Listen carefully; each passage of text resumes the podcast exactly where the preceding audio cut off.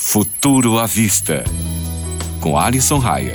Salve, caro ouvinte! Tudo beleza? Eu sou Alisson Raia e hoje vou responder o questionamento que vocês mais me mandam na minha DM. Alisson, como é que eu faço backup das minhas coisas? Então, caro ouvinte, a gente tem dois caminhos a seguir.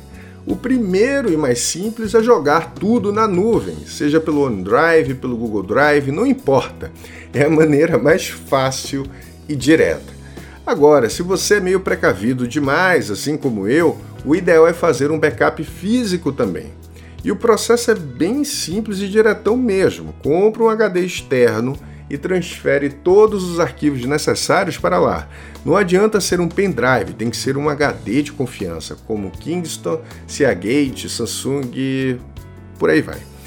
O ponto negativo de um backup, porém, é que os programas instalados não vão junto a não ser que você consiga subdividir tudo direitinho em pastas e depois reorganizar como era no computador antigo.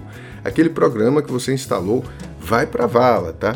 Agora, se o seu problema for apenas com Windows, desde a versão 10 do sistema operacional, que há a opção de apagar tudo e manter apenas programas essenciais. Isso pode salvar tempo e espaço no seu HD ou SSD. Então pense nisso.